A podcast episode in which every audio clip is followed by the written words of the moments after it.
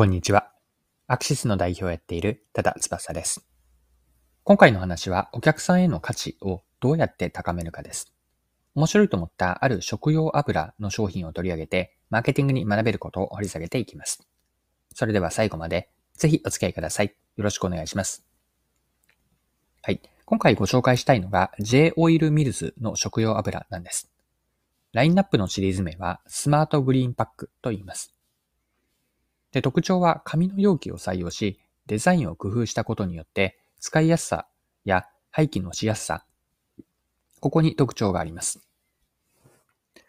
で、売上が好調とのことなんですが、こちらは日経新聞の記事で紹介されていたので、記事から一部抜粋して引用します。J オイルミズの紙パック容器の食用油スマートグリーンパックシリーズが好調だ。プラスチック容器と比べて賞味期限が長く、サラダなどの料理に使う小口と揚げ物などの料理に使う大口の2つの注ぎ口をつけて用途で選べるようにした。3月に対象の油種を拡大。4月には同シリーズの売上高が前月比4倍に伸長したという。はい。こちらが日経の2022年8月17日の記事からの引用でした。スマートグリーンパックの開発にあたっての問題意識が利便性とコストの優位性がないと続かないというものだったんですが、こちらは詳しくは記事からまた見ていきましょう。従来の食用油は大口の注ぎ口が一つついたプラスチック容器が一般的だ。ゴミ区分ではその他プラスチック容器にあたり、リサイクルできる通常のペットボトルとは扱いが異なる。スマートグリーンパックは捨てやすさや使いやすさを追求し、容器を紙で作った。酸素侵入を防ぎ、遮光性に優れた素材を使用して油染みがないように工夫。最初が原料のキャノーラ油やごま油などは賞味期限をこれまでの1年から2年に伸ばせるという。容器の側面には廃棄時に畳みやすくする折りたたみ線を入れたほか、ここを持つというオレンジ色のマークをつけた。マークには凹凸加工を施し、注ぐときに持ちやすくした。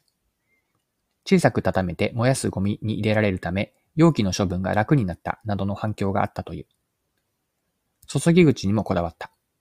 サラダなどに少量かけられる小口と揚げ物時に量を注ぐ大口の2つの用途で使えるように構造を工夫した。ただ油は粘性が高く、特に小口で液だれを防ぐのが難しかった。色や材質、形状などを20パターン以上試し、最終的に注ぎ口に返しをつけて液だれしないようにした。5000回くらいはひたすら注いだという。はい。以上が日経の記事からの引用でした。では、ここまでが今回の前半にあたるんですが、後半のチャプターでは学べることについて掘り下げていきましょう。ご紹介しているスマートグリーンパックから学べるのは、お客さんへの価値をどうやって高めるかなんです。今回の例はデザイン、パッケージデザインですが、パッケージデザインから価値を上げているとこの事例として興味深いんです。J オイルミルズは食用油容器のパッケージデザインを新しくし、利便性と環境対応の両立を目指したんです。これにより商品のエンドユーザーである消費者に価値をもたらしています。消費者への提供価値というのは、いくつか整理をしておくと、持ちやすく、大小の、えー、大口と小口の2つがあって、用途ごとに油を注ぎやすいと。が液だれしにくいというのも使いやすいなというのがありますし、あと使い終わったら捨てやすいというのも提供価値になっています。で、一般的な話としてなんですが、メーカーが注力するのは商品の中身だと思うんですよね。中身というのを食用油に当てはめれば、油の味とか成分、香り、あとは保存可能期間などでしょう。もちろんこうした商品の品質面というのは重要なんですが、一方で見落としがちになるのは、商品を利用するときや利用後に生じている使い勝手、特に不便とか面倒さなどのいわゆる負ですね。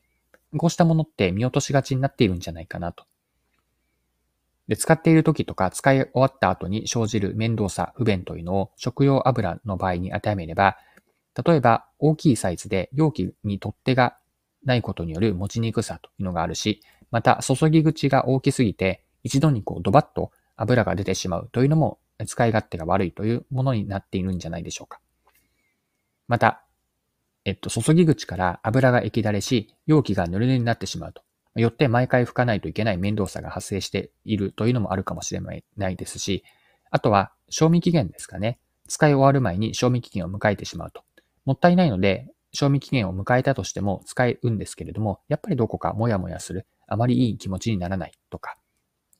あと、使い終わった後、捨てるのは、プラスチックだとその他プラスチックになるんですが、これがリサイクルできず何かこうもったいないと感じる消費者心理もあるかもしれません。また、容器自体が大きいので、そのままだとゴミの中でスペースを取って他のゴミが入らなくなるという面倒さも生じているでしょう。こうした台所周りで起こっている不便とか面倒さ、これらが消費者の家庭では生じてしまっているわけです。J オイルミルズはパッケージのデザインを新しくしたスマートグリーンパックによって先ほど言ったような問題解決、問題に対しての解決を図っているんです。で、お客さんの使い方、使っている状況には価値提供につながるヒントがあると思うんです。で、メーカーの仕事は製品を作って売って終わりではないんですよね。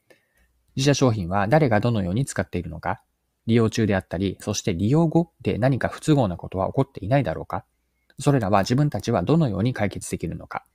これらがマーケティングにおいてだったり、商品開発で価値提供につながる問いかけだなと思っていて、今回の話から学べることです。はい。そろそろクロージングです。今回は食用油のスマートグリーンパックを取り上げて、マーケティングに学べること、商品開発も含めて学べることを見てきました。最後に学びのところまとめておきましょう。一言で表現をすれば、お客さんの利用シーンにはヒントありと、利用している時と利用後も含めてですね、ここにおいてヒントがあるという話でした。で前提として持っておきたい考え方が、売り手が見落としがちになるのは、商品の利用中であったり、利用後にも目を向けたときに、その時に生じている不便とか面倒さ、これって見逃しがちになるんじゃないかなと。まあ、つまり、メーカーの仕事って製品を作って終わ、作って売って終わりにすると。ここまでではなくて、その後にもしっかりとまだまだやることがあるという話なんです。自社商品は誰がどのように使うのか、利用中や利用後で何か不都合なことはないだろうか、それらはどのように解決できるのか、これらを自分たちに問いかけて、そこからお客さんへの価値につなげようと。これを最後学びとして残しておきます。はい。今回も貴重なお時間を使って最後までお付き合いいただきありがとうございました。それでは今日も素敵な一日にしていきましょう。